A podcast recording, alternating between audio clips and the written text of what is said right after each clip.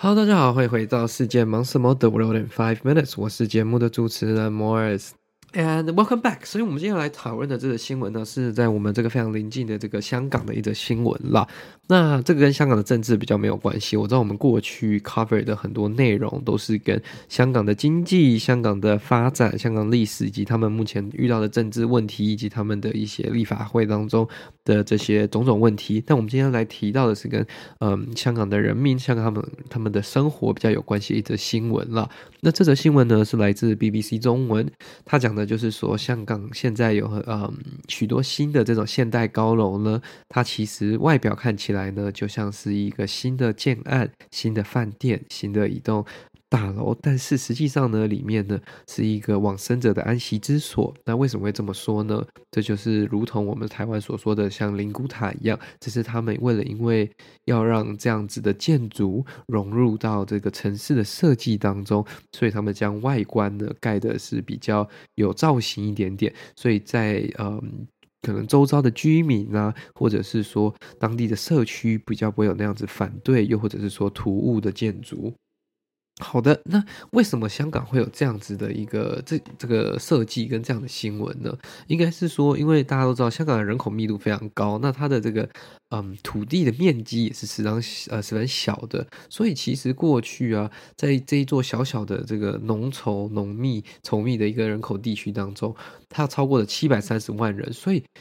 嗯。连他们的人要找自己人活人要住的房子都是一件非常困难的事情了。你要有一套小套房都已经是非常困难，要非常努力打拼。但是你在呃处理。你的亲人的后事的时候，这会是更困难的一件事情，因为他们政府所拥有的这些灵骨空间、灵骨塔的空间，又或者是墓园呢，其实非常的嗯限制的，就是它的数量是非常小的，所以你甚至可能要排队，或者是说要等待数年，有新的呃政府的这些场域打开来之后呢，他们才有办法去使用。那。近期呢，我刚刚所提到，就是在香港有一个私人的这个新的呃香港灵骨塔大楼呢，它是新开幕的，那它提供的超过二点三万个骨灰的这个叫做灵骨塔位，那它也有分各种不同的这个呃。舱等，或者是说这是不同的 level 了。那其实这也是政府想要解决这个问题的一个嗯 approach 跟解决方式。他们也开放民间更多的呃设施跟更多的投资项目来去建筑这样子的呃设施，然后来去缓解市场上所需的这样的需求了。那它其实把它呃设计成一个算是我个人认为外形上你是真的看不出来它是一个灵骨塔的。那就是有点像是有山有水那种感觉，它建筑的 location 跟风景就是要给呃往生者一个非常漂亮的一个山景这样子。那他甚至是请国外的建筑师设计师在设计出这样子整栋大楼，所以我可以说是我觉得非常的有心，非常的嗯。算是非常非常非常厉害的了，但是呢，呃，跟香港的这些公寓一样啊，其实它非常特别的一点就是说，它的价格还是非常的高昂的。它虽然有提供了二点三万个位置，但是它还是没有办法变得非常的 affordable，非常的嗯亲民的价格。它基本的双人的塔位啊，售价就要五点八万美元。五点八万美元是多少钱呢？是超过一百五十万台币。你今天要为你的往生者要有一个好的塔位，你就要花超过一百五十。万台币，这个价格其实是非常的高昂的。因为如果在台湾呢，你就算在北部，你可能买到很好的，或者是不要说很好啦，就是还不错同等级的，可能五十万台币，呃，或者一百万台币，你可能可以买到真的很好的一个这个塔位，或者是一个纪念的空间。但是基本的，他们这里就五点八万美元，甚至到最贵的那种家族的，呃，那种塔位还要到三百万美元，That's like 一亿台，哎。三百万美元是接近的超过台币一亿元的这种位置，这是也是非常夸张的一件事情啊。你要想想看，是有呃。多少人可以 afford 这样的东西？甚至一般我刚刚所提到基本的五万块美元这种东西，要怎么样去 afford 它？因为根据官方的数据显示啊，其实香港目前的家庭月收入中位数大概落在三千八百块美金。所以你在不吃不喝的情况下，第一个你人要住的活人要住的房子，你就已经嗯基本上负担不起了。那你还要为你的长辈、为你的嗯亲亲朋好友，就是往生的这些亲友呢，准备这样子的一个呃。塔位，那其实对他们的工作阶层是非常的有压力，非常的有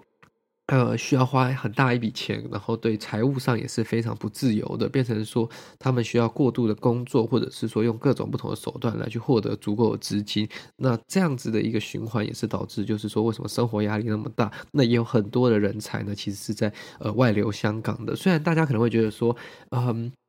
家庭月收入大约三千八百块美金，这可能比台湾的这个家庭月收入，嗯，均位中位数高很多。但是大家没有想到，就是说香港的物价，香港的整个整体生活环境的，呃这 cost of living is also really high。所以这个是一个没有办法这样对比的，嗯，的一个关系了。好了，那这就是今天为各位分享的这个新闻了。那我觉得，嗯，以台湾的 case 来说，我们可以学习到一个这个。问题的应该说解决问题的方式，或者是说我们未来在城市计划当中，我们是否也要把这个列入考量？当然，嗯，就像柯文哲之前有说过一句话，就是说我们不应该要让这个死人啊来占据现在活人的这些土地啊，不然这样就会变得本末倒置嘛。就是城市的空间本来就有限了，然后我们花这么多的空间去做这样子的一个设计的话，但是呢，我的这个想法是说，嗯。To be very honest，就是它并不是一个我们可以要避免的问题，因为大家还是需要一个纪念的这个长者、纪念的先人的一个这个设施跟地方嘛。那我们要怎么让它融入社会当中，融入城市的设计当中，避免它成为嫌恶设施，避免它影响到周遭居民，然后让他们来反对？我觉得这是一个我们要去思考的。那我们怎么用私人的厂商，或者是说我们用呃政府合作的这些 BOT 案件，我们让它变得更漂亮，然后不要变得呃有。那么距离感，或者是说一种灵异，或者是说大家不太喜欢这种场合的一个存在。我知道这其实是一个非常 long term 也非常困难的一件事情，因为还有很多文化上要去考虑的这些因素。但是，嗯，如果我们现在不开始做的话，那十年之后我们肯定会面临类似相同的问题。So it will be better to start ahead and plan ahead，避免这样问题越来越呃麻烦了，直到它不可收拾的时候。好了，今天的新闻就到这边结束了。如果你喜欢这次节目的话呢，记得分享给你的亲朋好友，这对我们来说是非常大的帮助。那我们就下次再见啦，拜拜。